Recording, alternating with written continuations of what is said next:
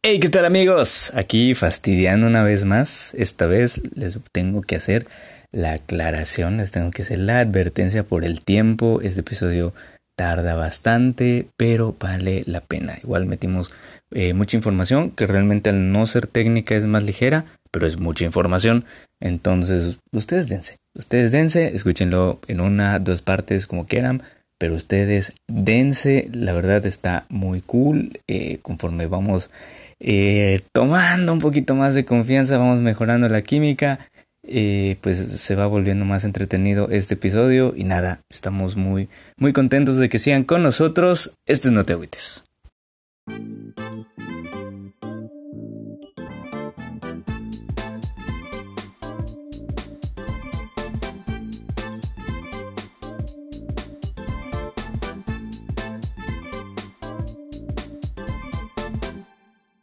¿Qué tal amigos? Sean bienvenidos a No Te Agüites, el podcast donde hablaremos semana a semana de algún tema interesante relacionado con el agua. Eh, nuestro objetivo es poder interesarte en el cuidado del ambiente y hacerte conocer un poco más sobre la importancia del agua. Axel, ¿qué tal? ¿Cómo estamos? ¿Qué tal Iván? Muy bien, muy bien. Qué bueno que preguntas. Ya, ya le estamos agarrando el ritmo a este podcast. Sí, ya, ya. Esperemos que cada vez menos errores que nos hayan tenido tolerancia en la primera. este, Andrés, ¿qué tal? ¿Qué onda, Iván? ¿Qué onda, Axel? Buenas tardes. Nada, este. Pues sí, güey, ya. Otro, otra semana en este podcast. Espero que sigamos haciendo esto. Otra semanita. Eh, creo que la primera vez estuvo como muy técnica. Esta vez vamos a sacudirnos un poco de eso. Eh, si no tuvieron la oportunidad de ver el primer episodio, se pueden dar por ahí un rol. Escúchanlo, escúchanlo. Denle like. Estuvimos hablando de conflictos del agua. El día de hoy vamos a sacudirnos, como les decía, eh, vamos a platicar un poco sobre críptidos. si les hace mella este término, eh, pues no es para menos porque pues no está tan común. Eh, sin embargo, es un tema bastante interesante. los críptidos son estos animalitos este, que son estudiados por la criptozoología. Prácticamente eh, se traduciría como el estudio de los animales eh, ocultos, eh, etimológicamente hablando. Entonces, la criptozoología es el estudio de los animales sobre cuya existencia solo poseemos evidencia circunstancial y testimonial, o bien evidencia material que muchos consideran insuficiente. Eh, bueno, y es bastante interesante esto, ya creo que más eh, adelantito vamos a platicar sobre todo lo que conlleva esto. Eh, realmente, pues, todos los animales que, hoy vamos a enlistar tienen como común denominador esto, ¿no? que por la comunidad científica los malvé, son como los malqueridos. Son como leyendas, ¿no? Como mitos, güey. Más bien como, mitos, son más bien como mitos. Ajá, como estos mitos urbanos.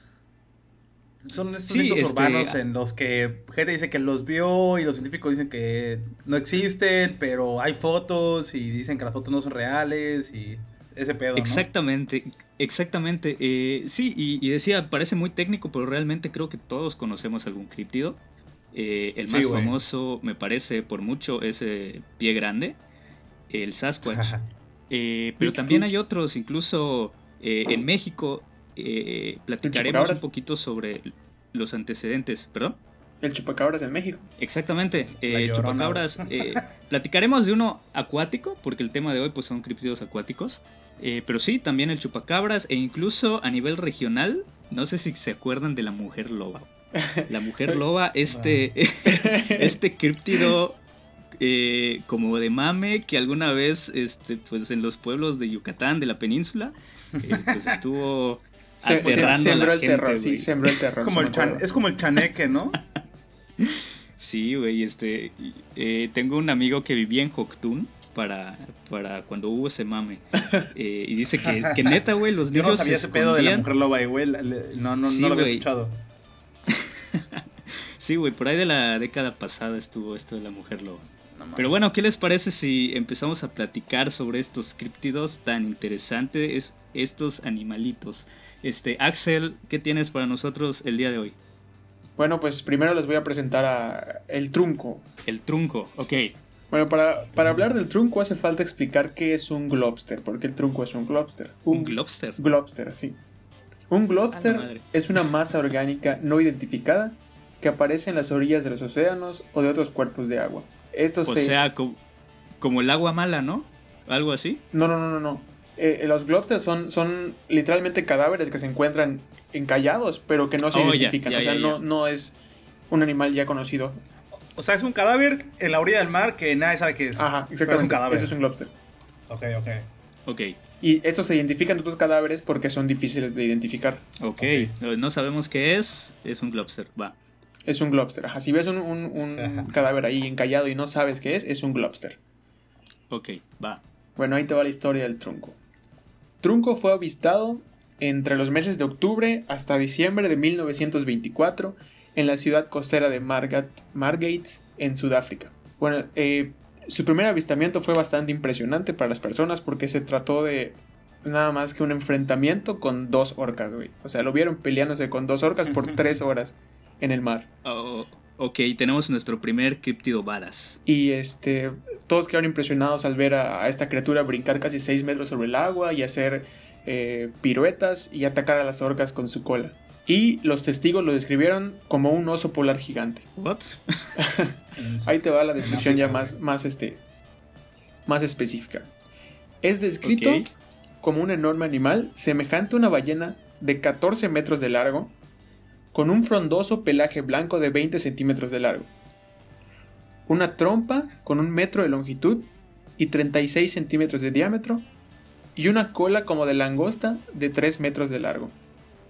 Todas estas medidas fueron tomadas por algún curioso que se encontró con el globster a las orillas del mar. Ok, o sea, midieron el cadáver, ¿no? El cadáver, sí.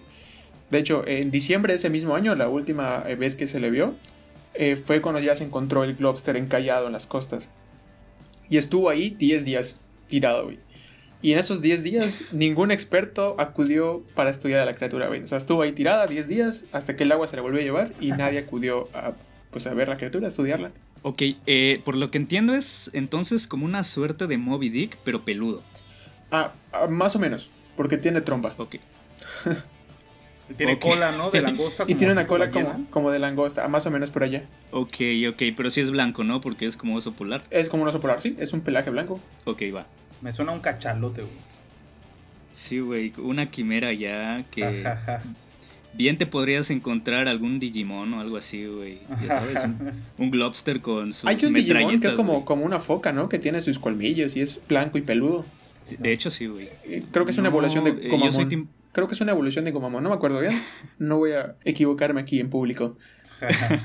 este, yo soy más Team Pokémon, güey. No, no, yo soy me hacían como más team Digimon, pero bueno, este, algo más de el Globster, el trunco. Sí, sí. Eh, un dato curioso es que poco tiempo después de esos, de esos avistamientos, en otro lugar bastante lejos de ahí, fue avistado un ser similar. El 27 de marzo de 1925, el periódico The Charlotte Mail de la localidad homónima en Pensilvania relató unos extraños avistamientos en la costa atlántica. Y pues eh, también eh, relató que se encontraron varios cadáveres de orcas que habían sido muertas por una misteriosa criatura. Y ok, pues, o sea, se, brincó el mar Atlántico, ¿no? desde Sudáfrica hasta Estados Unidos. Así es. Pero lo mismo con lo de las orcas, ¿no? O sea, como que... Es lo que llama la atención, porque fue, fue como que bastante similar, ¿no? Como que esos, es, ¿qué tal si son sus archenemigos, e, e, eso parece, eso parece. Finalmente, en 1996, el conocido criptozoólogo Carl P. N. Schocker publica eh, su libro The Unexplained, en el cual actualizó los sucesos que ocurrieron en, Margate y además él bautizó a la criatura como Trunco. Y Trunco es algo así como trompas. Ok. Se, me hace como apodo de barrio, güey. Ah, más o menos, sí. Trompas. Ajá, sí, güey. El trompas. el, el cacas. El trompas, carbón. ok. Eh, pues sí, eh, es como que se da eso, ¿no? Eh, de repente hay avistamientos muy cercanos, o sea, como de que tú viste eso, ah, pues yo también. Este, no importa que esté a un mar de distancia, este, es como igual algo común de estos criptidos. Sí, como parecidos, ¿no? Andrés, ¿tú tienes algo? Bueno, hasta acá algo más del, del trunco. Es, todo lo que encontré en la investigación del trunco. eh, nuestra eh, dedicadísima investigación eh, de un mes. ok. Andrés. Sí, güey, de hecho, ajá, lo que dices como de, ah, pues yo vi algo, pues yo también vi esto, ¿no? O sea, yo también lo vi de que en otra parte del mundo.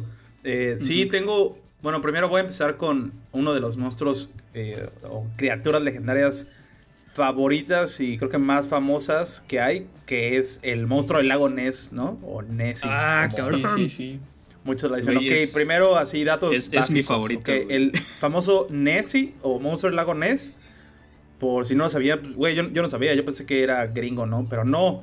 Eh, vive en el lago más voluminoso de Reino Unido en Escocia, güey, de hecho. O sea, yo siempre pensé que esto era gringo hasta que hice mi investigación ardua de un mes. Y descubrí que no, que es escocés, güey. Eh, vive en un lago que tiene 240 metros de profundidad total. Y tiene con aguas muy oscuras, ya que la visibilidad del agua es apenas de 10 centímetros. Que casualmente nunca se congela este, este lago. O sea, este lago en ninguna temporada del año se congela, pero se llena mucho de neblina. Por eso las fotos que se han visto de Nessie son como muy pues, neblinosas, ¿no? Como llenas de neblina. Convenientemente. Eh, conveniente, aparte, güey, Simón, convenientemente. Eh, bueno, hay pues, obviamente muchas teorías de, su origen, pero las primeras menciones datan de la Edad Media en el siglo VII. Estamos hablando de hace años, bro. Eh, donde un monje escocés, pues escribió que había visto a un hombre como era asesinado por una bestia acuática cerca del lago Ness, Digo, se sabe que antes pues, los monjes decían muchas, muchos disparates, ¿no? Por decirlo así. Entonces, este, ahí empezó. Y nadie se oponía, güey. pero no se volvió famoso hasta 1933, donde unas dos personas eh, aseguran que pasando por la carretera cerca del lago vieron también a, a Nessie. Eh, en 1934 salió la foto más conocida de Nessie, que es pues, la imagen en blanco y negro donde te digo que se ve todo como muy neblinoso, que según fue tomada por un doctor llamado Robert Kenneth Wilson. Eh, es la que dicen que probablemente fue hecha con, un, con una rama, ¿no? Algo así. Eh, se supone, ajá. ya dijeron, dijeron en el 75 y en el 93 se confirmó que esta foto se fabricó con un juguete flotante. O sea, pudo haber sido un patito. Sí, sí, sí, o sea, que era un patito de juguete o algo así, no algo. Eh, y con algo falso también. Eh, ah, sí, se dice, o bueno, primero surgió la teoría de que Nessie era un dinosaurio saurópodo que de alguna manera pues seguía presente en nuestra era, ¿no? Cuando se supone que estos dinosaurios pues, se extinguieron hace millones de años. Pero si en todo caso Nessie perteneciera a esta especie, tendría que sacar su cabeza para respirar cada pocos segundos, por lo que esta teoría se eh, descarta. Vio inválida, ¿no? Sí, se descarta, no, no puede ser esta especie de dinosaurio.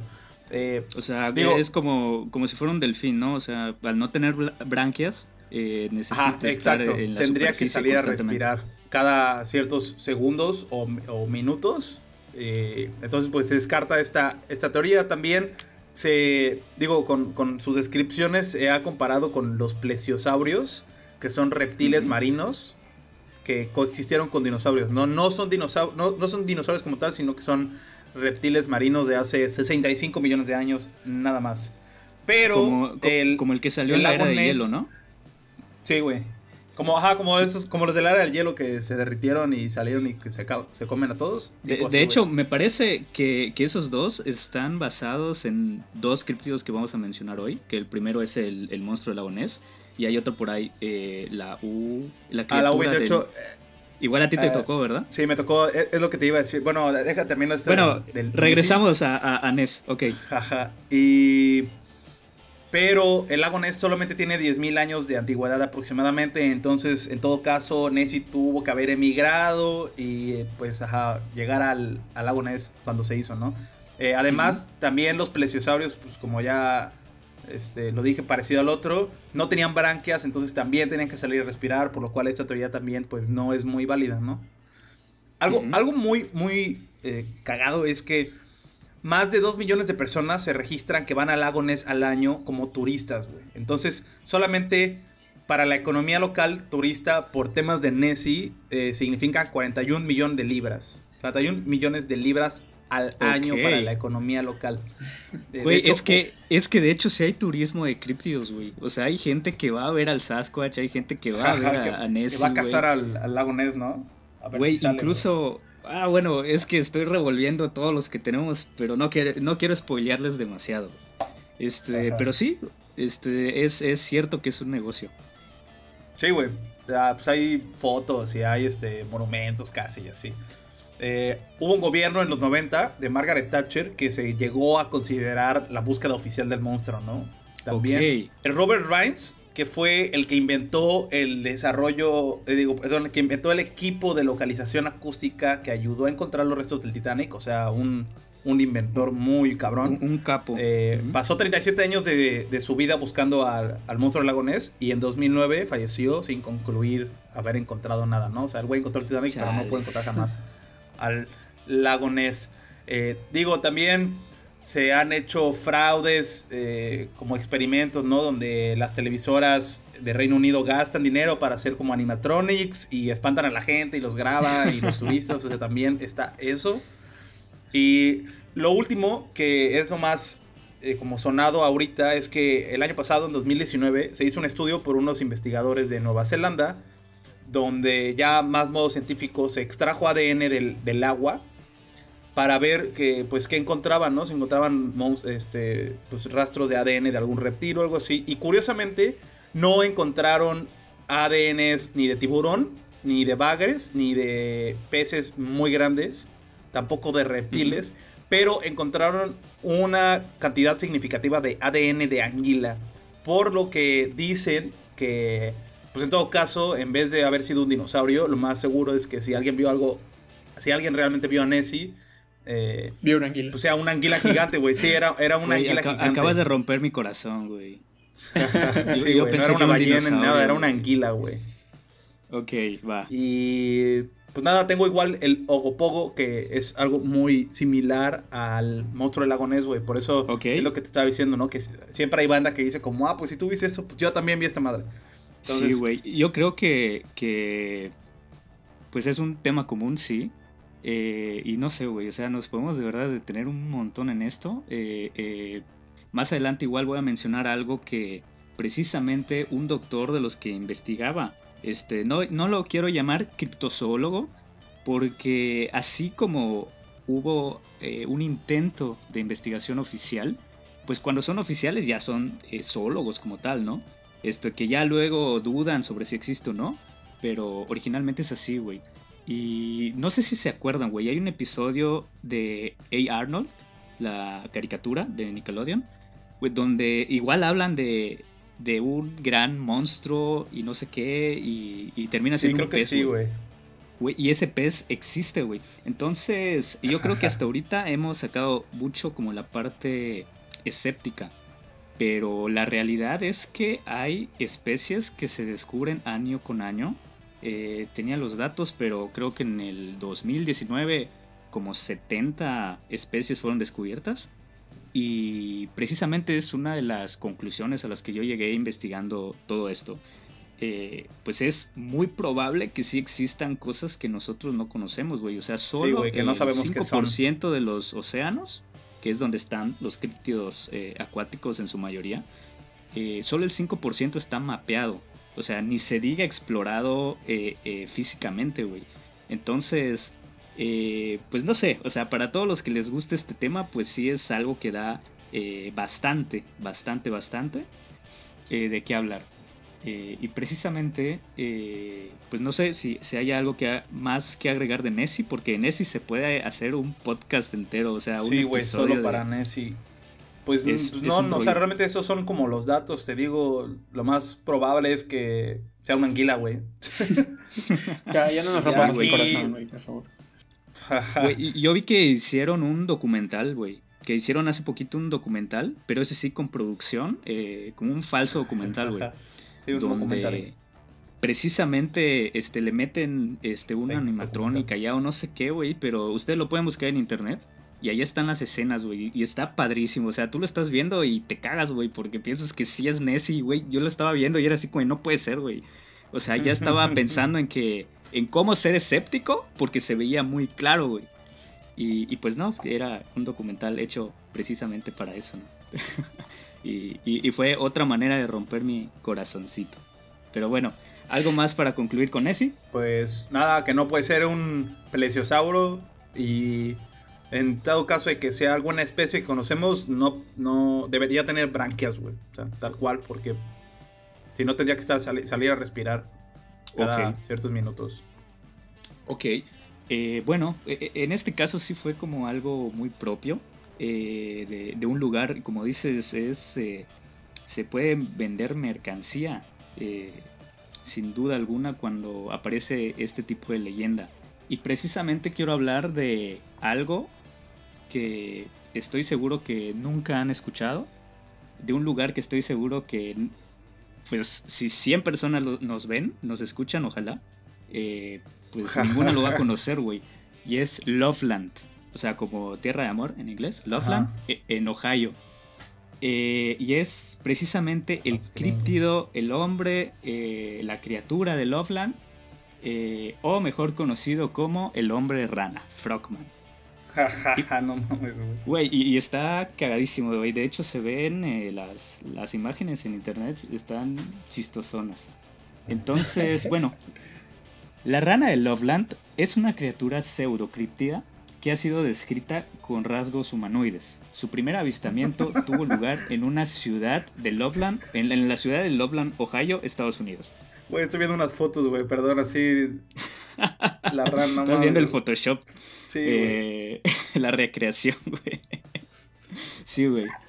Eh, aunque hasta la fecha no existen evidencias físicas que comprueben su existencia, eh, ha sido vista en varias ocasiones desde hace medio siglo, eh, arraigándose su relato en la cultura popular norteamericana. Aquí tenemos otro de esos casos donde en Estados Unidos, eh, por los años de la segunda aparición de El hombre rana, hubo como una fiebre de ver críptidos reptilianos, vamos a ponerles. porque pues fue una fiebre, güey durante todo ese año eh, aparecieron en los pueblitos de, alrededor, incluso en estados vecinos. Y, pues no sé, güey, eh, eh, es algo como, como muy de la humanidad, ¿no? Este, nos encanta hacer chisme. Y pues este es uno, les voy a platicar sobre los avistamientos. Bueno, primero sobre, sobre su aspecto.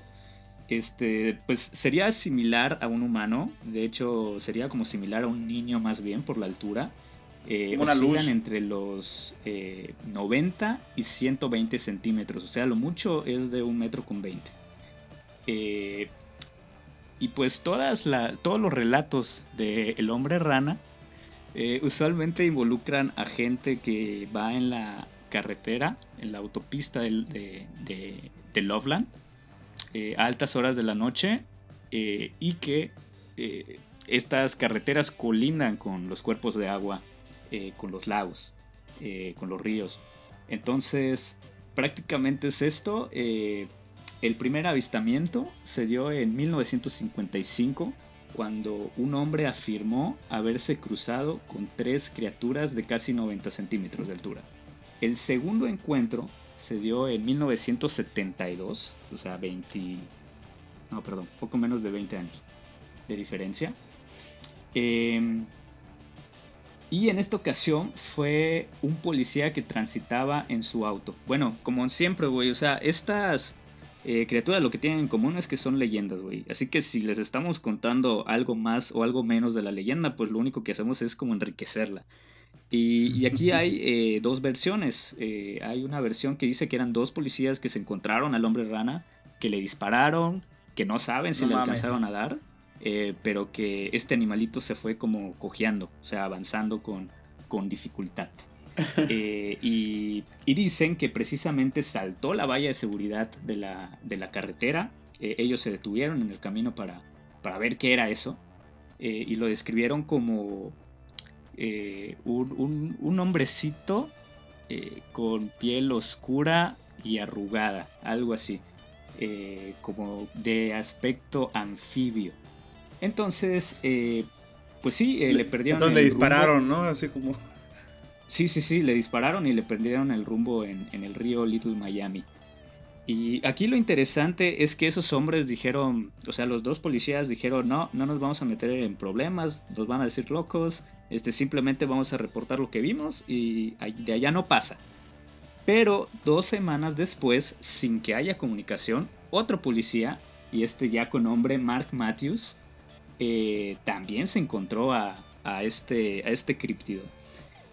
Y, yo creo que igual, sacando la parte escéptica, eh, después de que este hombre lo ve, este hombre sí lo reporta, sí lo comenta, y la prensa empieza a sacar rumores, empieza a hacerle una leyenda a Loveland y a la rana. Eh, tanto así que en el año 2001 este mismo policía dice que no, o sea, que exageraron, o sea, que no, que él jamás dijo eso. Y él dice, eh, ya en 2001, este, 30 años después de la tercera aparición, él dice, el animal era algún tipo de lagarto que alguien tenía como mascota y creció mucho para su acuario o simplemente lo tiraron. O sea, o sea, eh, estamos hablando de que él ya, ya se tiró para atrás, güey. O sea, y estamos hablando de que ya hay gente que va al Loveland por eso, ya hay gente que compra las camisas del hombre rana por eso, güey. Sí, es lo que estoy viendo en internet, güey. Cae toda una serie de de las camisas, güey. hay memes, hay fotos, güey. Dice I love the, the Loveland Frogman. Güey, es que está padrísimo el diseño, güey. Es como el equivalente gringo de alguien que me quiere mucho me trajo esta camisa. De, sí, güey, sí, de, de, de, puerto genérico, exactamente. Eh, sí, güey. Eh, y bueno, esto es a manera general todo lo de lo referente al hombre rana. Pero eh, sí me gustaría cerrar con que, pues es muy conocida que, que la sociedad gringa es como hasta cierto punto bastante plástica, o sea, que son eh, pues bastante artificiales en cuanto a sus creencias, ¿no? Entonces todas las leyendas son como modernas. Pero pues siempre existen los, los nativos americanos. Y una de estas culturas que es originaria de Ohio eh, que, se llaman los, que se llaman los, indios Shawnee. Ellos dicen que efectivamente que existe un críptido que se llama el Shawnahuk, eh, con el que ellos cuando cazaban se, se, lo cruzaban y que tiraban a, matar y todo para, para herirlo, para salir eh, pues salvos de allá y que siempre lograba eludir pues las armas de, estos nativos, el hombre rana. Entonces, pues ya estamos hablando de que hay gente originaria que lo confirma. Entonces, no sé, ¿qué, tal ven este caso, güey? Yo sí me quedé así como de... No sé, güey, los... al principio parece meme y luego como que puede ser. Le, da, le da cierto, este, cierto valor el hecho de que lo confirme esta, esta estas personas, ¿no? Sí, Sí, los pueblos originarios, güey. O sea, pues sí son creencias muy, muy arraigadas, o sea, muy, muy viejas, ¿no? Arraigadas. Eh, Igual es un sapo gigante, güey. O sea, quién sabe. Como dices, o sea, hay muchas especies que no conocemos, ¿no? O sea, puede ser una rana de medio metro de altura, un sapo ahí del monte de Ohio. O puede ser que simplemente, como dice este Mark Matthews, eh, pues exageraron lo que decían. Era un cocodrilo, güey. que era un caimán o algo así. Bueno, entonces, Axel, eh, ¿nos tienes algún otro críptido interesante? Sí, tengo al Morgor. Parece un, un, villano del Señor de los Anillos, pero no, es Morgor. ok. Este nombre Morgar significa gigante de mar en el idioma córnico. Es córnico, es son los, los, de la colita de Inglaterra, ¿no? Sí, sí, sí, sí. Efectivamente. Eh, es una serpiente marina que supuestamente habita el mar cerca de eh, Falmouth Bay, que está en Cornwalles, Inglaterra. De estas había muy escasa información, pero pues se hizo lo que se pudo. ok. Mira, según la leyenda, esta criatura apareció por primera vez cerca de Pendennis Point en 1975 describiéndose como un tronco con un cuello muy largo y una piel negra o marrón, como la del león marino. los pescadores eh, locales culparon del mal tiempo y de la mala pesca a los supuestos avistamientos de este monstruo. Ok. O sea, era algo así como. ¿Cómo se llama este Pokémon? Eh, el que hace que llueva. No sé, güey, era el enemigo de, de Groudon. Es este. Uh, no, Kyogre, Kyogre. Ándale, Kyogre. Kyogre, la ballenita que controlaba el clima. Es algo así, ¿no? Pero en serpiente. Pero en serpiente, ajá. Eh, le echaron la culpa así que, uff, no pesqué mucho, es culpa de la serpiente, güey. ¿En qué año, ¿en qué año es esto, güey? En el 75. Ok, ok. Es reciente, es reciente. Ajá. Algunas versiones de la historia dicen que el monstruo apareció después de que el submarino alemán U-28 torpedeó un barco mercante británico durante la Primera Guerra Mundial. Y lo, después del U-28. Y lo, lo describen de 18.29 metros de largo. No sé cómo tienen el dato tan exacto, pero así lo describen. 18.29 metros. Con forma de cocodrilo, con cuatro patas palmeadas y una poderosa cola. E, entonces es el del U-28. Es el mismo. No, porque el, U-28 es de la Primera Guerra Mundial, güey. O sea, estamos hablando de 1915 cuando se supone que vieron al, al U-28. O sea, puede ser uno mismo, ¿no? Ajá, exacto. O sea, podría ser el mismo, pero se supone que mataron al, al U-28, ¿sabes? Se supone que se murió. Que, no llegó a los Lo voy a contar. Ajá, lo voy a contar al rato. O sea, me tocó a mí, ¿no? no llegó al 75. Ajá, se supone, digo, a menos que revivió, güey. Bueno, ¿qué, más eh, cuentan los ingleses? De este cryptid se han propuesto varias teorías sobre su identidad, las cuales van desde que se trata de un bulo inventado por Tony Doc Shields. Un bulo, para los que no sepan, es un fake. Es literalmente lo creó, creó una mentira para que parezca ser real para su propio beneficio. Ok. Me, parece que igual me topé con, con unos canadienses que le metieron producción a su criptido igual y que ya luego se, se vieron obligados a, desmentir lo que habían hecho. Entonces es algo así, ¿no? Este, yo te quiero engañar y, y le meto producción para engañarte. También llegaron a sugerir que esta criatura es una especie sobreviviente del plesiosaurio o que es una especie desconocida de foca con cuello largo. Ante la ausencia de un cadáver o espécimen vivo, pues las explicaciones sobre su identidad solamente o sea, lo único que podemos hacer es creerle a los testigos oculares y, a unas fotografías de baja resolución. Lo mismo que en todas, ¿no? Lo mismo que en todas. Como una foto bien pixeleada, güey.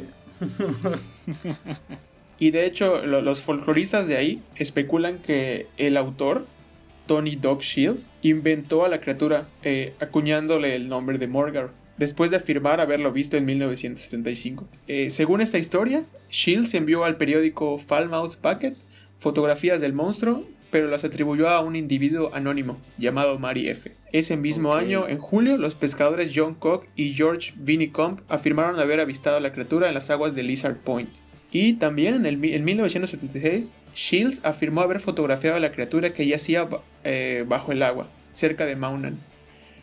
Y obviamente este escritor se dedicó a sacar libros referentes a esta criatura. Entonces lo que él hacía era como que poner evidencia de que existe, y sacar un libro sobre la criatura. o sea, se hizo su negocio el cabrón. Ajá. Sí, güey. Y este, esto han habido avistamientos recientes, algo así, o se quedó eh, en los 70s. Sí, una escritora británica, Sheila Beard, afirmó haber visto al monstruo mientras caminaba por los acantilados de Gerrans Bay en el 85. Y hasta el día de hoy se hay gente que que dice verlo esporádicamente, pero hay gente que dice verlo en la franja costera entre Rosmullion Head y Toll Point, conocido popularmente como la milla de Morgar. Ok, o sea, ya, ya es ya es un punto obligado, ¿no? De apariciones. Igual es famoso, eh. Kilómetro 31, pero a la inglesa. Así es. Pues güey, yo tengo el, el, el U28 que pues al parecer dicen que lo, o sea, lo mismo, ¿no? O que es como la, misma criatura. La criatura U28 es, es un nombre que es, es una criatura, para empezar, que solamente tiene un avistamiento, güey, por un número reducido de personas al mismo tiempo. Eh, se dice que el 30 de julio de 1915, durante la Primera Guerra Mundial, eh, un submarino alemán, un U-28, por eso se llama así la criatura, eh, eh, le disparó a un barco de vapor británico que estaba navegando cerca de ahí, cerca de, bueno, cerca de, Irlanda. Y pues el, el, barco se empezó a hundir. Eh, el U-28 lo, lo, persiguió, le lanzó unos torpedos, bla, bla, bla. Y cuando se empieza a hundir el barco, de la nada sale una criatura de 20 metros de largo, como con la apariencia de sí, sí, aparte así, puta, se está hundiendo el barco, güey, y de la nada sale un monstruo, ¿no?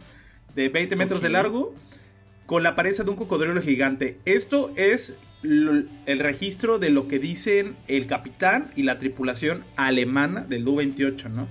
Eh, pues obviamente se quedaron de que plasmados y atónitos. Y lo único que pudieron hacer fue reportar a sus, superiores, ¿no? De que, oye, pues vimos esto, güey, no sabemos qué, carajo es. Eh, digo, se especuló que pudo haber sido un cocodrilo gigante, eh, extinto hace millones de años. O, como dijimos hace rato, alguna especie animal totalmente desconocida, ¿no? hay expertos que dicen que pudo haber sido una serpiente de mar. Y hay un experto mundial en monstruos llamado Bernard Hobelmans que, que considera este avistamiento como uno de los más fiables de la historia. ¿Por qué? Porque dice que no tenían los, los tripulantes del U-28 nada que perder, ¿no? O sea, no tenían por qué haber registrado o por qué haber avisado que vieron este monstruo, que aparte todos lo vieron, al parecer. Eh, porque pues lo mismo, ¿no? Como los iban a tachar de locos. Eh, entonces, pues, mm, y, estamos hablando de la Primera Guerra Mundial, entonces, ideal del de, ejército alemán, donde, pues, digo, nadie tiene por qué exagerar estas cosas, ¿no? O sea, ni como de broma durante... no, es como que tuvieran eh, un segundo libre, un segundo de no estar alertas de algo, ¿no? Aparte no es como que ahorita que, ajá, pues no, supongo que no se pusieron ni a pensar en ver playeras o algo así, o sea, solamente pues reportaron este pedo. Eh, entonces, Hobelmans, que es este experto en monstruos, piensa que pudo haber sido un cocodrilo gigante, ¿no? O sea, una especie de, de animal prehistórico que vive hasta la actualidad, que pues digo, sí hay especies prehistóricas que aún tenemos en la actualidad, ¿no? Como el cangrejo cazuela y así. Eh, pues lo cagado es que solamente se vio esa vez. O sea, solamente lo vieron esa vez. Es toda la información que hay. O sea, solo es una leyenda de un avisamiento que... Ah, porque lo que dicen los alemanes, güey, es que el barco se hundió sobre el monstruo entonces fue lo que hizo que el monstruo saliera a como a, intentar sobrevivir, ¿no? Y que después se hundió y ya nunca lo vieron otra vez. Tal cual. Así, o sea, fue algo de, supongo que de segundos o de minutos. Pues sí, güey, estoy viendo las imágenes aquí de... Es como un cocodrilo gigante, güey. Hagan el ejercicio ustedes, güey, búsquenlo este, como monstruos, agua, era de hielo, güey. Y, y le sale un monstruo moradito, güey. Entonces, así se me figura ese güey. Este, como el, cocodrilo, como con cosas palmeadas, no lo sé. Entonces, este, pues de hecho ocurre en Irlanda, ¿no? En el mar de Irlanda. Sí, en Irlanda, así es. Que no está tan lejos de, la zona de, de Axel, güey. Entonces, igual y, y, sí pudiera hacer lo mismo, ¿no? Pues es lo que dicen, ¿no? Que es como lo mismo, que es la misma criatura nada más que con 60 años de diferencia. Ok. Bueno, eh, pues pues sí, eh, yo creo que ya eh, platicamos un poquito del mar. Eh, a mí me gustaría ir hasta África en este momento para platicar la leyenda del Mokele Mbembe. El Mokele Mbembe es pues una especie, una suerte de dinosaurio también. vemos que es como bastante... Como que es lo primero que piensan los zoólogos, ¿no? puede ser un dinosaurio que sobrevivió. Entonces, eh, pues el Moquel Mbembe cumple con estas características. Es, digamos, uno de estos eh, saurópodos de cuello largo. Eh, y pues los que lo han visto dicen que tiene apariencia de anfibio. O sea, que tiene sus patas que tienen un diámetro de 90 centímetros aproximadamente. tienen como pequeños apéndices palmeados, lo que indicaría que pues vive en lugares eh, anegados o en ríos, lagos. Eh, o sea, es como un reptil. ¿Perdón? Es como, un reptil, ¿no? Sí, así es. Eh, y bueno, es, este monstruo se sitúa en el lago Telé, que es un lago que está situado en la cuenca del Congo, en África Central. y algo que es bastante, bastante curioso es que, pues cuando me puse a investigar me di cuenta de que una de las teorías que tenían, o una de las posibles evidencias que tenían al estar investigando este críptido es que las tribus del lugar eh, suelen hacer como una especie de, no, joyería, como unas artesanías, ¿sí? De distintos metales, entre otros el oro. Y que ellos pues imitan a los animales que ven en su entorno, en la naturaleza. Y que hay muchos animales, hay jirafas, hay... Eh, bueno, no les quiero mentir y tampoco quiero regarla con, con los animales que ahí se encuentran, pero este, muestran eh, las imágenes de estas piezas eh, de oro y hay precisamente uno de un lagarto que no coincide con nada.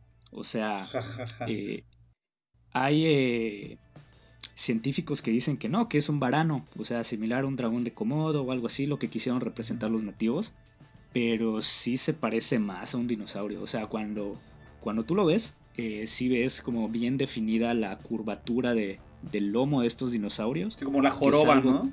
Exactamente, como una joroba que no es común en los varanos.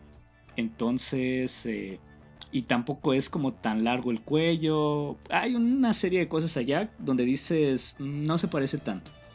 Pero sí coincide con la descripción del Mbembe Y de hecho, pues también hay sus pinturas rupestres allá de, de este monstruo y se extiende por toda el África central, no solo en, el Congo, que es eh, pues la región donde se aparece eh, actualmente, entre comillas, ¿no? Y pues sí, este, los científicos dicen que muy probablemente sea un apatosaurio. Eh, la primera vez que, que, lo describen fue en 1909, en la época colonial de estos países, en un libro titulado Beast and Men, o sea, las bestias y el hombre. Y bueno, este criptozoólogo lo que, lo que hace en ese momento es pues comentar a todos los colegas y pues a la fecha han habido hasta 12 expediciones memorables eh, que han ido en búsqueda del Mokelembembe. Eh, y precisamente han habido eh, pues bastantes expediciones serias que han ido en busca del Mokel Mbembe. Este, creo que la más eh, destacada es una que hizo el Instituto Smithsoniano de Estados Unidos. Eh, y bueno, este, algo que dicen los exploradores es que tal vez se los querían agarrar allá de, de tontuelos. Porque dicen que muy probablemente lo que estaban haciendo los nativos del lugar es como que ir alimentando estos rumores y acceder a todo lo que estén preguntando los, los europeos. O sea, que si el europeo iba y preguntaba, oye, ¿es cierto que hay un monstruo de cuello largo que está en el pantano y que no sé qué? Eh, se limitaban a decir que sí y te cobro por llevarte a donde están, ya sabes. Este, y si llegaba otro que decía, no sabes algo, que es un monstruo que tiene un cuerno y, o sea, e, esa es la, la cuestión por la cual la criptozoología pues se considera pseudociencia, ¿no? Porque no es no es evidencia fiable. Eh, y pues de esto eh, salen pues distintas versiones de la apariencia de este animal. Pero en lo que sí coinciden es que pues se parece a, un dinosaurio. El significado de Mbembe es aquel que puede detener o cambiar el sentido de los ríos. Y es precisamente por el área donde se encuentra un área pantanosa. Siento que eso de los de que te dicen que sí a todo es como los lancheros aquí en Río Lagartos, güey. Que dicen que todo el año es temporada de flamingos, güey. Pagas mil varos y llegas a, a la punta y ves tres pinches flamingos, güey. dicen que hay cocodrilos y todo y no ves ni madres, güey. Así, no ves nada porque no es temporada. ¿Los viste o no los viste, güey? Pues, güey, de las veces que he ido, o sea, es que de las veces que he ido sí he visto pero hay, o sea, sí me ha tocado a veces que, puta, veo un, veo un cocodrilo, güey. O sea, hay veces que veo seis y hay veces que veo uno y, una garza y tres flamingos. y ya, bro, así, no ves más, güey. Sí, güey. Bueno, pues igual y poniéndonos del lado de los nativos, pues igual y pues no estaba tan padre vivir en el Congo. No, no, en 1909, güey. de que, oye, sí es cierto que hay una madre aquí que come gorila. Sí, sí, yo te llevo a ver esa madre. Tú, tú súbete aquí, güey. Tú súbete al jeep. Son 100, son 100 baros, güey, súbete. sí, güey, ahorita busqué pedo. De hecho, de hecho, en eso varía, porque dicen que este, que este animal es vegetariano preferentemente, pero hay quien también dice que ha visto eh, rastros de, de, hipopótamos, cadáveres de hipopótamos, eh, Sí, güey. Eh, en los ríos, en los pantanos. Entonces, allá es donde entran las discrepancias, ¿ya sabes? O sea, como, como según quien pregunte la respuesta. el cliente siempre tiene la razón. Sí, a huevo. Tú dices Exactamente. y, ya, y, cobra. Ok. Axel, ¿algún otro que nos quieras platicar? Claro. Pues no podíamos dejar fuera de esta lista a una de las criaturas más famosas de la criptozoología, chavos. Estamos hablando nada más y nada menos que del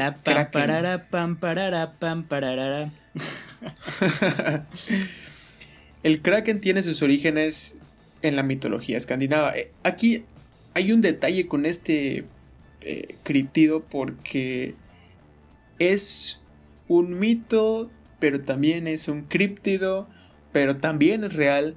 Entonces, está en un limbo, está en un limbo porque ahorita les voy a explicar bien cómo está esta madre. E-, está súper interesante eso, güey.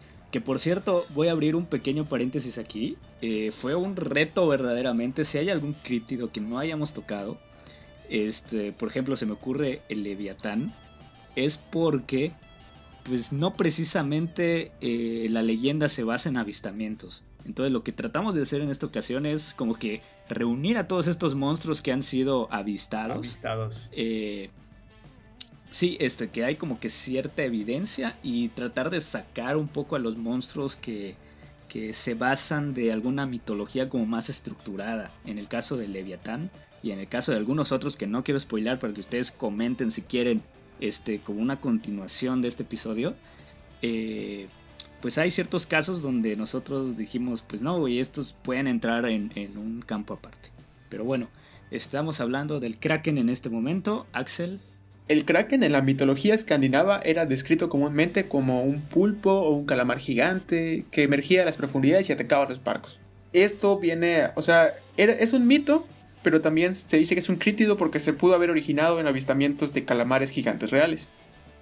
Sí, a huevo. Ahí va. Aunque el nombre Kraken nunca aparece en las sagas noruegas, hay monstruos marinos que son similares. El Hafgufa y el Lingbakur. Si algún noruego me escucha, perdone por favor mi mala pronunciación, pero pues yo no sé hablar eso. igual, igual, si, si los de marketing de Kraken nos están escuchando, patrocínenos. Estamos dando publicidad. Chavos, tomen Kraken. Güey, e, e, es real ese críptido, güey. Es real ese críptido, güey. Dicen que el negro. Que el negro pega chido, güey. bueno, Carlos Linneo incluyó al Kraken como un cefalópodo con el nombre científico de Microcosmos en la primera edición de su Sistema Naturae. Eh, es una clasificación taxonómica de organismos vivos aunque eventualmente en ediciones posteriores lo excluyó. Nadie sabe por qué. Y también es extensivamente descrito por Eric Pontopidan, que es el obispo de Bergen en su libro Historia Natural de Noruega. En cuentos antiguos, incluyendo los del mismo Eric Pontopidan, describen al kraken como un animal del tamaño de una isla flotante. Aquí es donde viene la parte del mito porque no llega a tal, tal tamaño, ¿no? Se, dice que el dorso del kraken adulto llegaba a tener un, una longitud de 2.4 kilómetros. Nada más. Kilómetros. Kilómetros, o sea, una bestia. Y el, el verdadero peligro de, de, este animal para los marineros no era tanto la bestia en sí, sino era cuando esta bestia se, se hundía rápidamente en el océano porque creaba un remolino que tragaba todo a su alrededor. No sé si ya vieron Piratas del Caribe, pero. Sí, justo estaba pensando, güey. En este momento. Por ahí. en este momento estoy junto a Jack Sparrow y David, David Jones. Ajá, de ahí sacaron la película, güey. Eh, este críptido puede ser considerado un mito nórdico. Sin embargo, en 1857, el calamar gigante pasó de ser un mito a ser una realidad. Pues los naturalistas ya lo, lo consideraron como un animal más y lo llamaron Architheutis dux. El Architheutis dux es una especie del género de los Architheutis, que son los calamares gigantes. Se han propuesto ocho especies de estos calamares, pero hay algunos grupos científicos que señalan que solamente existe una, que es la Architheutis dux. Se estima, bueno, encontré varios datos, pero eh, entre los que encontré se dice que se estima que estos animales llegan a medir hasta 10 metros los machos y 14 metros las hembras pero en otros pude ver también que decían que llegaban hasta los 18 o incluso hasta los 30 metros. La verdad es que pues hay, diversas fuentes que tienen diferentes medidas para estos animales. Hasta aquí estamos hablando de, del animal real. Del animal real, el animal que, sea. Porque aquí te va, mira. Este hay mención de que en, el, en, el, en 1933, en aguas neozelandeses, se capturó accidentalmente un ejemplar que medía 21 metros y pesaba 275 kilogramos. O sea que... Sí, ese aquel que dicen que no han visto vivo, pero pues encuentran los cadáveres cada cierto tiempo en las playas, ¿no? Ah, exactamente. ¿Del calamar? Sí, del calamar gigante. Sí, pero sí han visto calamares gigantes, ¿no? O sea, sí hay registros. Sí, ya, ya, ya hay registros. Del calamar gigante sí hay registros, pero se supone que los que han llegado a registrar son los que tienen esos tamaños entre 10 y 14 metros. O sea, no, no los que son más grandes. Ajá, ajá, sí, sí, sí. sí. Los, los más grandes son como de 15 metros, o sea, 14 metros, ¿no? Los que se han visto. Ajá. Los que para que nos escuche y se ubique, si no conocen al calamar gigante, lo pueden ver en esta pieza eh, cinematográfica memorable que se llama Los Rugrats conocen a los Tom Berry o algo así. cuando, se, cuando se van a la isla y, se conocen. Este, ah, precisamente es, un crossover de los Rugrats con los Tom Berries, güey, sí es cierto. Sí, güey, eh, cuando Firulais se pierde y pierde su, olfato, creo, y, y, busca ya sus bebés. Este, bueno, eh, el chiste es que ven a un calamar gigante y, cuando menos hasta entonces eh, no se había visto vivo. Entonces creo que de allá lo estoy tomando como cierto, güey. mis, fuentes súper confiables. Fuentes, créeme, güey. Bueno, eh, hasta hace poco tiempo las únicas referencias que habían sobre esta especie estaban referidas a ejemplares varados, como mencionaba Andrés, y a mandíbulas encontradas en estómagos de cachalotes. Los cachalotes son su principal depredador. Eh, la primera referencia a esta especie viva fue de un ejemplar que se filmó en el 2012, en las cercanías de las islas japonesas de Ogasawara, por una expedición que financió Discovery Channel. Sí, yo sí he visto, ajá, es que lo digo porque sí he visto docus, y sobre todo en Nat Geo y en Discovery, donde salen de que puta, el calamar visto en la bahía de no sé dónde y sale un calamar enorme, güey. bueno, pues que se trepan a los barcos. El primero que se vio con vida fue en el 2012. Ahí está, güey, es reciente, güey. Reciente. Fue después de los Strawberries, güey.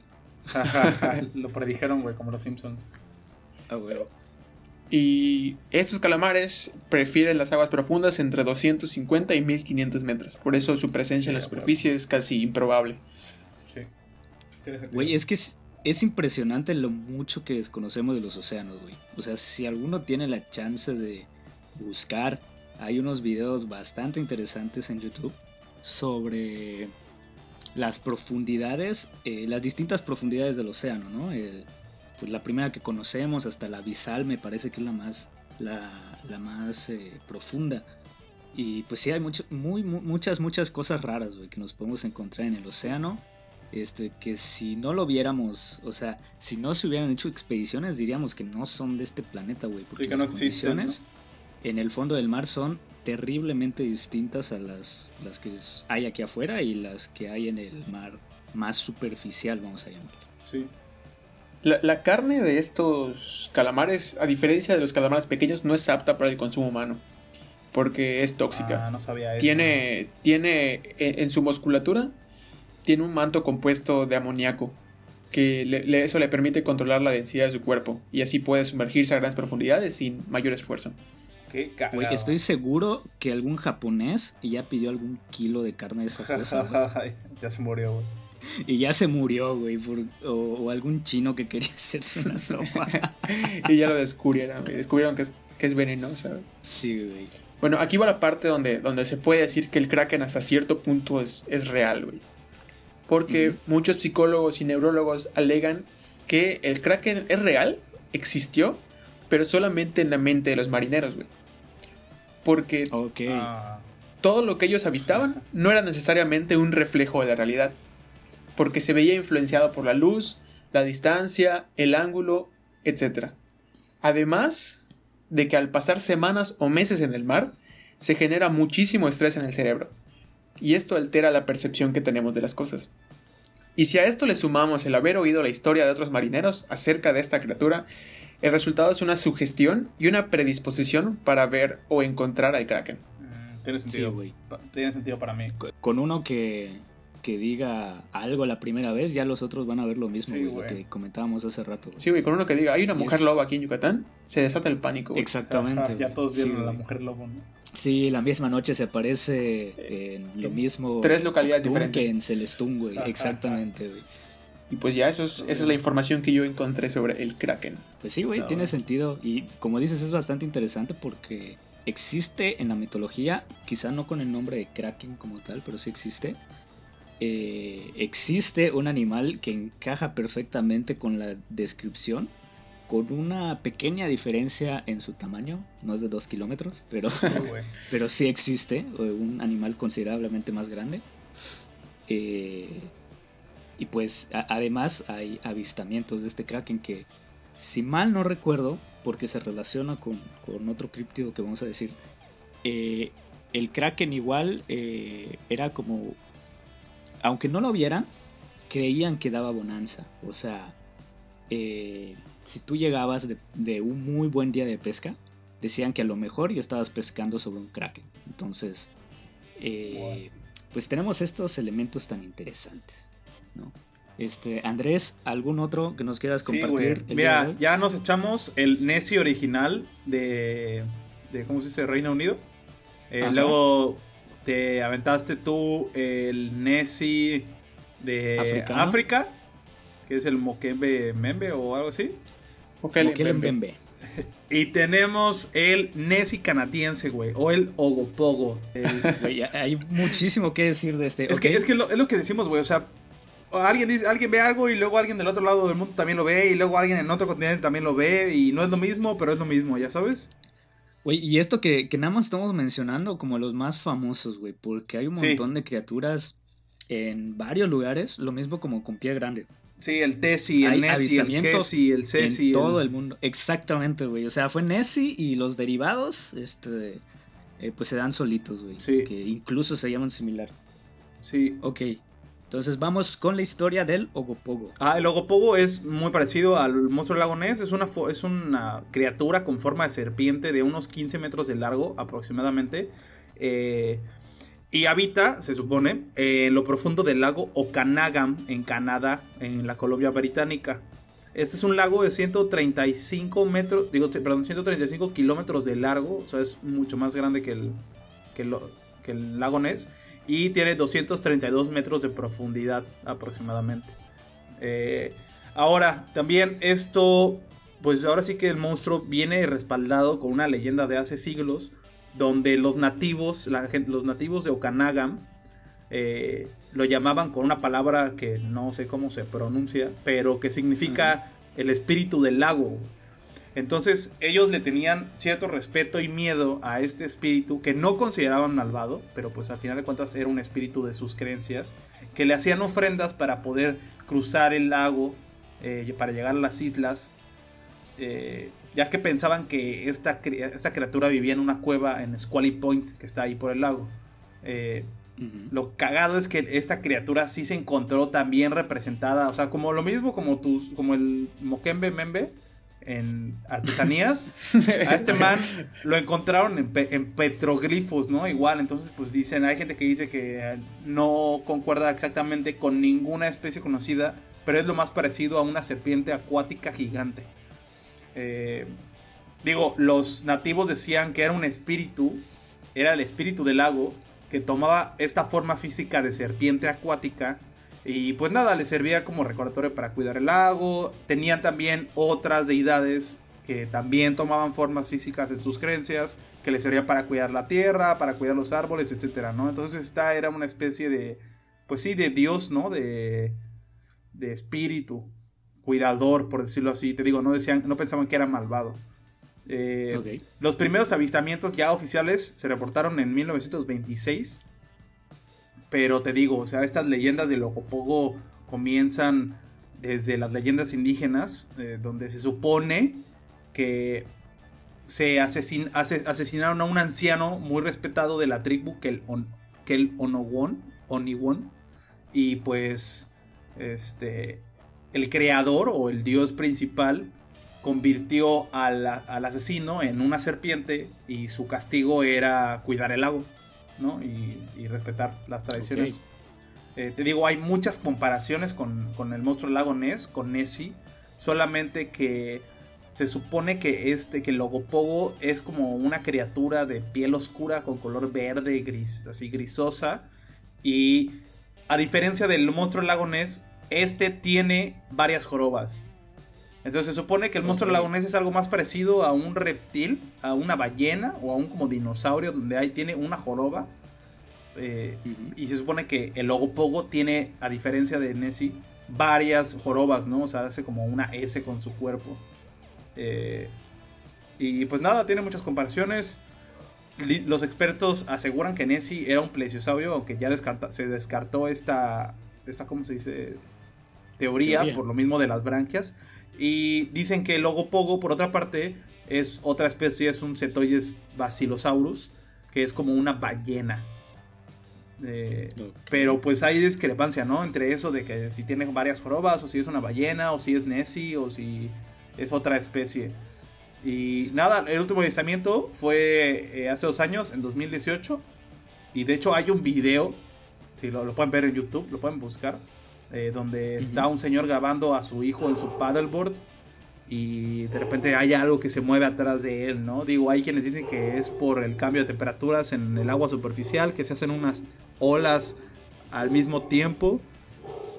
Pero, pues sí, es eso, es un Nessie canadiense. Igual tiene estatuas, tiene playeras, igual sirve como punto turístico. Lo mismo, ¿no? Lo mismo que los gringos, güey. Allá están escuchando a la mascota no oficial de No Te Jaja, del podcast.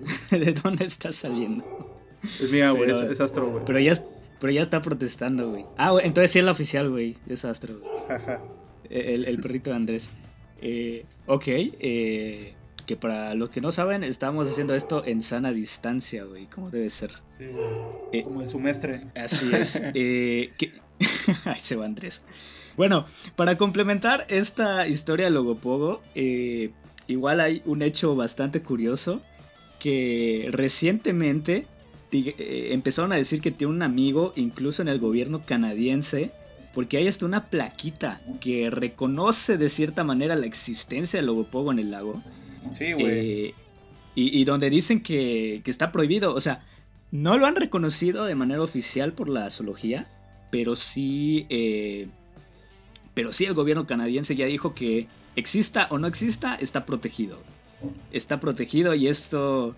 Pues yo creo que sí lo envidiaría Nessie, güey. O sea, si lo encuentran, no le pueden hacer nada, ¿no? Exactamente, güey. Entonces, eh, son bien amables los canadienses, güey. Hasta con sus críptidos. Hasta con sus críptidos. Pues entre que sí que no, no lo vayan a tocar. Güey, tantas movilizaciones en el mundo sobre los derechos humanos y que todo, güey, para que los canadienses, para algo que no existe, güey, también le estén dando derechos. Hagan su decreto. Es, es fascinante, güey. Pero bueno, e, es, es bastante interesante todo esto. Eh, ya nos acercamos al final, pero no quiero... Eh, no porque sea el final es lo menos importante, de hecho se me hizo la historia más interesante que encontré. Para los que me conocen saben que me mama todo lo que tenga que ver con culturas eh, prehispánicas. Entonces, eh, yo les quiero contar la historia del Ahuizotl. El Ahuizotl es un críptido que fue famoso en algún momento en, las, en las aguas de la cuenca del Valle de México. Entonces estamos hablando ya de, una leyenda mexica, pero que también es criptido. Entonces eh, hay sus, su, tiene también un umbral allá bastante interesante. Pero los que dicen que es criptido dicen que está extinto. Eh, precisamente porque pues, las aguas del Valle de México ya no existen prácticamente. Están extintas también. Sí, güey, este, hay, un remanente, si acaso, en, el Nabor Carrillo, que es el, lo que queda del lago de Texcoco, y, en el lago de Xochimilco, en, en, su sistema de canales. Pero es lo más que queda. Entonces, pues igual esto nos viene a ser una pequeña alerta, güey. Y precisamente a través de este críptido fue que investigué un poquito más sobre cómo se fueron desecando los lagos. Entonces hay les iré platicando. Por lo pronto, como en todo, como bien mencionamos al principio, los primeros en dar eh, registro de las cosas cuando hay una colonia, eh, cuando hay algún sitio no explorado, son precisamente eh, las órdenes religiosas. En este caso, Fray Bernardino de Sagún, que describe la Huizotl de esta manera. Es del tamaño como de un perrillo, tiene el pelo muy lesne y pequeño, tiene las orejitas puntiagudas eh, y pequeñas, eh, tiene un cuerpo negro y muy liso, tiene la cola larga y en el cabo de la cola eh, tiene como una mano de persona. Tiene pies y manos de mono y habita en los manantiales de aguas más profundas. Entonces aquí eh, lo primero que me salté a la mente cuando lo vi es, esto ya es oficial, o sea, ya lo están eh, reportando por, por, digamos, la, el primer intento de, historiadores que hubo acá en el país, ¿no? Pero este, cuando nos vamos a investigar un poquito más, resulta que este Fray Bernardino también describe a Quetzalcoatl. Entonces, eh, pues de todo lo que le contaban, él hacía como un pequeño resumen de, de, ¿cómo se llama? Pues de todo lo que los nativos eh, tenían como en su imaginarium, en sus leyendas, ¿sí? Entonces, lo importante de aquí es que este animalito, el ahuizotl, eh, tiene muchísimas representaciones eh, que han prevalecido a lo largo del tiempo. Entonces hay numerosas estatuillas, numerosos grabados, donde se ve que precisamente es como un perrito, güey. Es como un perrito con cola larga y en, en el final de la cola hay, hay eh, tiene una manita, güey. Entonces los mexicas decían como que como unas garritas. ¿Como unas qué, perdón? Como unas garritas. Una manita, como una manita, exactamente. Sí, como una manita, güey. Entonces, eh, y, y, que de hecho describen como una mano humana prácticamente. Entonces, perdón, lo interesante con, con este animalito es que hay muchísima evidencia y pues está al servicio del dios del agua que es Tlaloc. Eh, entonces hay incluso una leyenda más allá. Eh, quisiera sí hacer como mención de dos de sus tácticas favoritas para pescar a los incautos. al, por lo mismo de estar al servicio de los dioses, el Ahuizotl lo que hacía era pues digamos, ser el mercenario de, de, los dioses mexicas. Entonces, digamos que por ordenanza divina, este, tú estabas destinado a morir. Entonces, pues el Aguizotl iba a buscarte cuando estuvieras muy mexicano. desapercibido en las orillas de los lagos del Valle de México. Te daba un sapo con su cola. Exactamente. Entonces, lo que hacía él, él tenía dos artimañas así eh, que eran las básicas. La primera era muy similar al Kraken, pero no tan bondadoso. Lo que hacía es que todas las criaturas que vivieran en, cierta, en, ciertas secciones de, los lagos las hacía brincar por los aires. Entonces, digamos que alteraba a los peces, a las ranitas, a todo lo, lo, que hubiera en el lago, a los ajolotes cuando todavía existían en su medio natural. Eh, y atraía a los pescadores. Entonces el pescador iba porque decía, ya hay peces, me voy a parar ahí para, para poder pescar bastante. Y era cuando el aguizotl con esta cola prensil eh, con, una mano los jalaba a las orillas de... Eh, los jalaba hacia el fondo de los lagos. los ahogaba. Exactamente. O sea, es entre algo mexica y lo de las sirenas, ¿no? Que te ahogaban también y así. Sí, güey. Este, yo creo que si hay algo interesante aquí es que la humanidad, pues ha dejado muy en claro que le dan miedo todo lo que está en el fondo del agua, ¿no? Por ahí igual platicaba al momento de estar investigando sobre estos criptidos con personas y decían que ellos tienen talasofobia, güey, porque ellos no podrían nadar en un lugar con espacio abierto porque tendrían miedo que precisamente algo así eh, saliera. Sí, lo que sea, o sea, ni siquiera como un tiburón o algo así, ¿no? Como de, te da miedo que salga un pinche monstruo de la nada y te coma, güey. Sí, güey, que no puedas hacer absolutamente nada, güey. Y creo que incluso para los que conocen cenotes acá en Yucatán, eh, pues algunos sí son muy claros y puedes ver lo que hay. Y no hay problema, pero hay otros que tienen como las aguas más turbias y sí te da miedito, güey. O sea, cuando son bóvedas este, con cierto con cierto diámetro, sí te da miedito. Y bueno, esta era la primera técnica que utilizaba el Ahuizotl. La segunda técnica, este, bueno, se las voy a contar mejor con una leyenda. Eh, se dice que en la época precolombina había una ancianita que estaba pues paseándose por los ríos y que iba a buscar agua para para pues beber, para hacer lo que tuviera que hacer. Y que se encontró con esta criatura similar, un perro, entre perro, nutria y cosa rara, y que la atrapó, güey. O sea, tenía su cantarito con el cual iba a llevar agua y lo atrapó porque igual esto coincide, ¿no? Que son eh, de tamaño pequeño. Eh, la ancianita se lleva a, a esta criatura con los sacerdotes y dice, bueno, pues si lo encontré en el agua, voy con los sacerdotes de Tlaloc.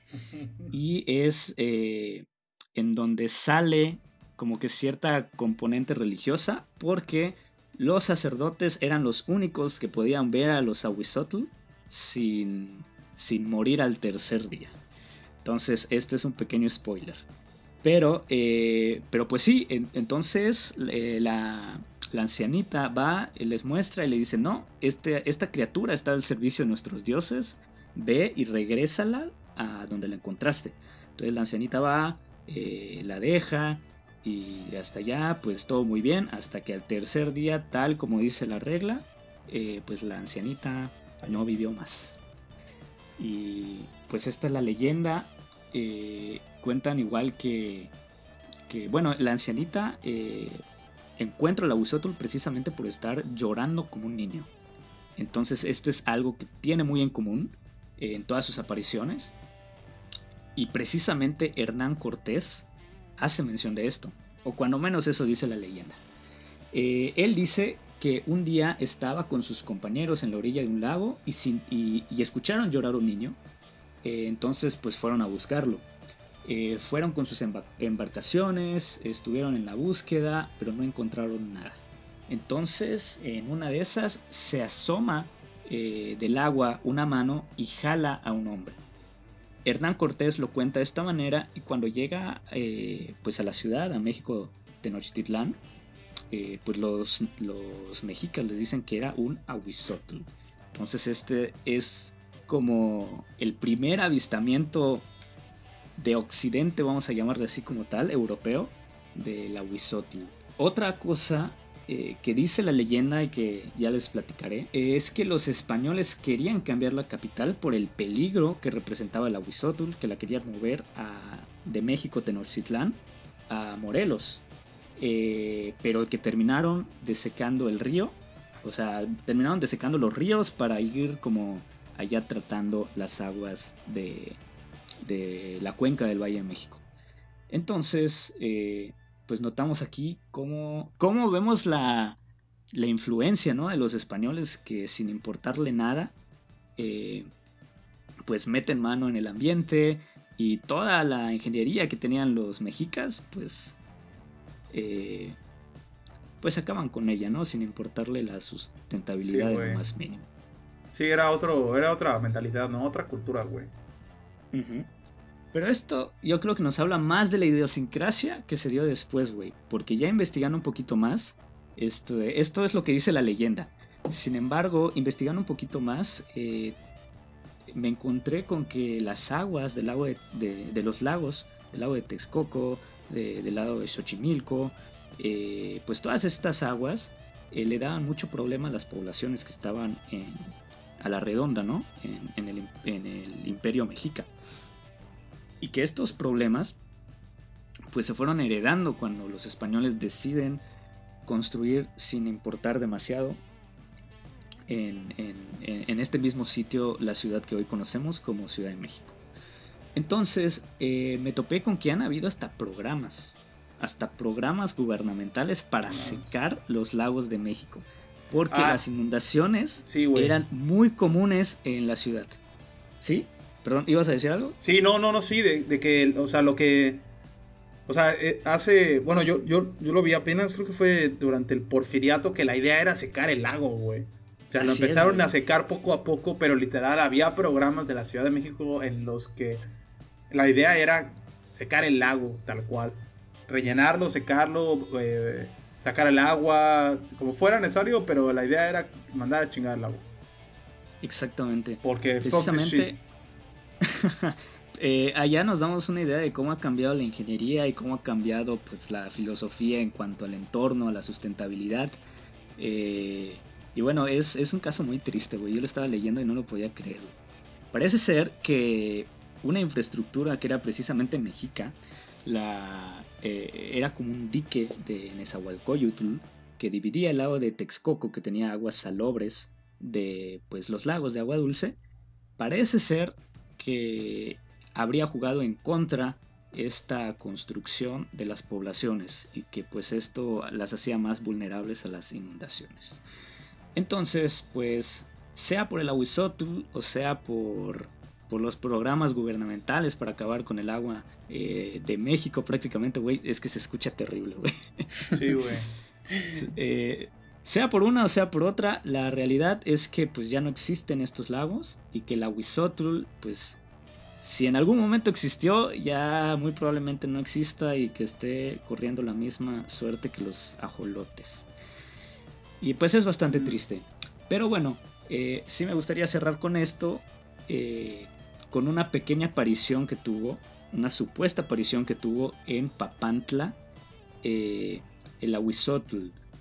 Y resulta ser que un turista, eh, un, turista que fue a, Papantla, estaba cerca de un lago con sus respectivos guías y que precisamente escuchó llorar a un niño escuchó llorar un niño, eh, cosa que era muy raro porque pues era una zona donde no tendría que haber nadie. Y que los mismos guías le dijeron, ¿sabes algo? No te vayas, este es el aguizote. Entonces eh, hay cierta creencia de que el aguizotl, eh, pues al ser mitad perro o algo así, este pudo haberse salido de las aguas del Valle de México y pues haber emigrado a, lagos circundantes. Entonces pues hasta aquí la investigación. ¿Cómo ven? Yo, yo solo quiero este, abrir un paréntesis y decir que, busquen a, a, Ipom. Es un Pokémon. Pero desde que, desde que describiste a, a, la Wizotl no, no, no dejé de pensar en otra cosa que un Ipom jalando a la gente. Sí, güey, que, es como un monito. Es como un monito. El Aguizotl es más como un perro de hecho, en las imágenes lo pueden buscar igual. Eh, pero sí, güey, es, es muy similar la característica de la cola. sí. Y pues no sé, ¿cómo ven? ¿Qué conclusiones eh, tienen después de conocer pues estos nueve críptidos? ¿Cómo lo ven? Pues, güey, yo... Eh, eso de... Tú viste algo, yo también lo vi y luego aparte otro brother lo vio en otro lado del mundo. No sé si sea coincidencia, güey. Eh, no sé si sea igual como, ah, pues eso pegó allá, chance también pega aquí. Pero también pienso que hay gente que no tiene nada que ganar haciendo estas cosas, ¿sabes? Como tipo lo del U28, O sea, como porque alguien se inventaría que vio un, cocodrilo gigante en el mar, ¿no? O cosas así. Entonces, y también está la parte eh, que, está, que está respaldada no solamente por los, por los pueblos nativos de algunas zonas, sino pues como lo del calamar gigante, ¿no? O sea, como que pues, tal vez vieron un calamar gigante y pues la gente exageró. Entonces siento que si hay un umbral muy grande de críptidos entre si vieron realmente lo que dicen que vieron o vieron algo parecido como el hombre rana, ¿no? Y igual cuando, cuando vi las imágenes del hombre rana, se me figuró mucho una ranita que toca el piano, que sale en, este... Más allá del jardín. No sé si ya vieron esa serie. Muy buena, por cierto, se recomiendo. Bueno, en el intro se aparece una ranita tocando el piano y se me figuró mucho al, hombre rana de Ohio. Yo, yo me imaginé el meme de la ranita caballerosa que te avisa qué día es. Ah, también, también, sí. Se aparece en Ohio para decir que ya es miércoles. Exactamente, güey. Avisaba ya a los policías, güey. o sea, es algo de...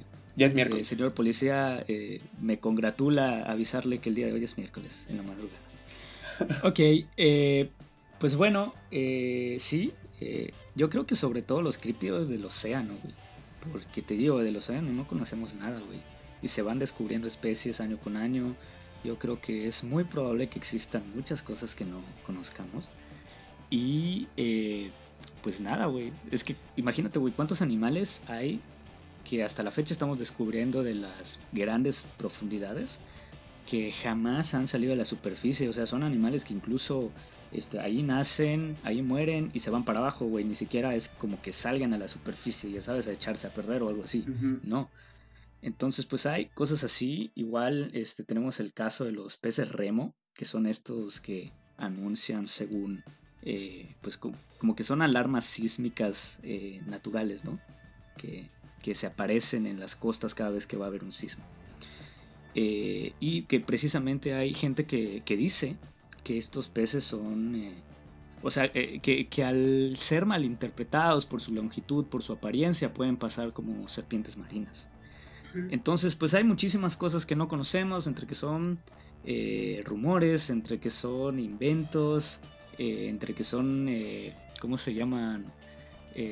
ah, cuando ves un oasis en el desierto, eh, alucinaciones. Sí, ilusiones, ilusiones ópticas o alucinaciones. Exactamente. Eh, entre que son esos o que son animales reales, güey.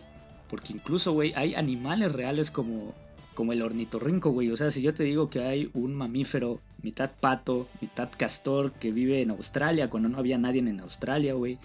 Eh, que, que tiene un espolón venenoso y que además se reproduce por huevo, pues pues sí te pone a imaginar, güey. la primera vez que, vieron un ornitorrinco sí debió ser así como de no, no te creo, güey. Jaja, ¿qué es esto? Y bueno, eh, si no tenemos nada más por comentar, yo creo que con esto estaríamos cerrando otro episodio exitoso de No te agüites. Estamos muy agradecidos por su preferencia. No se olviden de seguirnos en nuestras redes y quedar al pendiente de los siguientes temas. Kraken, patrocínanos, patrocínanos, Kraken. bueno, nos vemos y hasta la próxima. Saludos. Nos vemos chicos.